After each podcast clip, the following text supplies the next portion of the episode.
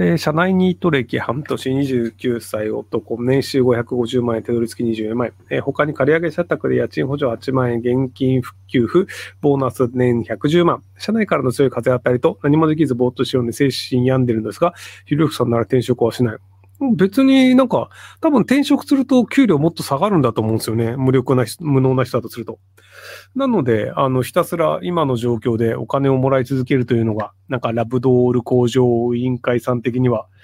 安全なんじゃないかなと思いますけど、その、今の状況よりも給料が上がるようなところに転職できるとかであれば、基本的には転職した方がいいよねって話なんですけど、その転職した場合に給料下がるというのであれば、今の状況にしがみついてる方が得なことが多いんですよね。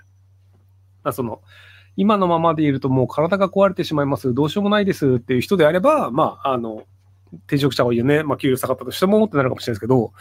基本的にはその、それなりにいい会社でしがみついているのであれば、しがみついたままの方が得なんじゃないかなと思いますけどね。えー、こんばんは、副業についての相談です。私は写真を撮るのが好き、文章を書くのが好きです。今、アメブロでブログを書いていて、徐々にフォロワーも増えています。写真と文章を組み合わせて何かちょこちょことお金を稼げる方法などありますでしょうか？えっと、アメブロって Google のアドセンス載せられないと思うので、Google のアドセンスが載せられるようなブログサイトに移動した方がいいと思いますけどね。あの、えっと、ライブドアの有料版か。だったりとか、無料で今アドセンス載せるとかないかな？どうなんだろう。なんか、ハテナとかも確かお金払うと、あの、アドセンス載せられるのかな？なので、まあ、大体こう月にこれぐらい儲かるよねって分かるのであれば、まあ自分でサイトを開いたりとか、そのワードプレス入れたりとか、もしくはそのブログサイトの有料版を使って、自分で広告が入るようにするっていうのをやればいいんじゃないかなと思うんですけど、なので、あの、その、まあ、月に500円ぐらいで多分、だと思うんですけど、ライブダウンの有料ブログとかも、なので500円ぐらい入るっていうのがあるんだったら、有料版に移行した方がいいんじゃないかなと思います。あの、アメブロを使う芸能人がなぜ多いのかっていうと、あの、昔芸能事務所にお金払ってアメブロをやってもらってたっていう時代があったんですよね。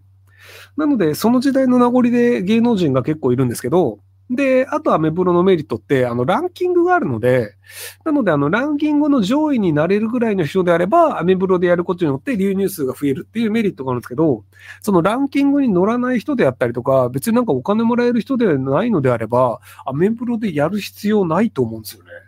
なので、その、なぜアメブロを選んだのかっていうのは、ご自身もう一度考えた方が良いのではないかなと思いました。はい。まあ、別にあの、アメブロがサイトとして好きです、やりたいですっていうのでば、やり続ければいいんじゃないかなと思いますけど、はい。えー、職場で悩んでいます。現在、製造工場で正社員として勤務しています。特定職社員のおじさんが3人いるのですが、3人が勝手にルールを決めて動いているため仕事が回りません。会社も生産性アップのために仕事を振ってるんですが、一生懸命掃除をしていたり、新人の子にも掃除ばかり厳しく細学習をし、それ以外仕事するな、俺たちの仕事がなくなるとよくわからないことを言います。うざいです。どう動くのが自分のためになるでしょうか？えっと、正社員などであれば、全部明文化するようにしてください。その特定職社員のおじさんが言ったルールというのを明文化して、何々さんはこういったものがルールでやると言いました。何々さんはこういったものがルールと言いましたっていうのを全部明文化して、で、お互い矛盾してるよねとか、これはルールにするのはおかしいよねというのを、上、上役の上司の人が分かるようにしてください。で、この特定社員のおじさんたちがおかしいよねっていうのが客観的にわかると、その上司の人もその特定社員のおじさんに、いやいや、お前勝手にルール作るなよとか、これどうなのっていうのを説明してくれたりするので、なのでその上司の人が客観的にその特定社員を責めるための証拠だったりっていうのをちゃんと作った方がいいんじゃないかなと思います。えー、職場の新任おじさんにお困りです。私の職場は平均年齢34歳の職場です。えー、最近職場に50代の男性が入職したのですが、入職。えー、それまでの職場のルールを無視、職場の若者が積み重ねた業務を鼻で笑ったように無視します。能力はある人かと思いますが、人間としては意地の悪い人間に見えてしまいます。どのようにして接して分かり合い、職務をともに通行することができますか？えー、またその50歳の新任職員を受け入れない私たちの問題でもあるかもしれませんが、せっかくなので、この方を含めてうまく働ける方法についてはばつかりませんか？えっと、そのおじさんがいない間の毎月の利益の額っていうのを計算して、で、その後に、そのおじさんの言いなりで3、4ヶ月やってみてください。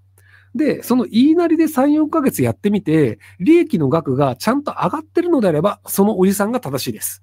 要はその、やり方が違うとか、今までと違うっていう、その、要は今、なんか自分たちのやり方とか雰囲気というのを変えられるのが嫌だよねっていうのが、その気分の問題なのか。それとも、会社の利益に直結してるのかどうか。要はその会社というのは基本的に金を儲ける場所なので、なので、結果が正しければ、それはおじさんが正しいよね、だし、おじさんのおかげで利益下がってるじゃんってなるんだったら、じゃあそのおじさんのやり方が悪いよねっていうのは、その、おじさんだったりその部署より上の人たち、なんか局長とか部長とか取締役とか、そっちの人が判断するのは数字なんですよ。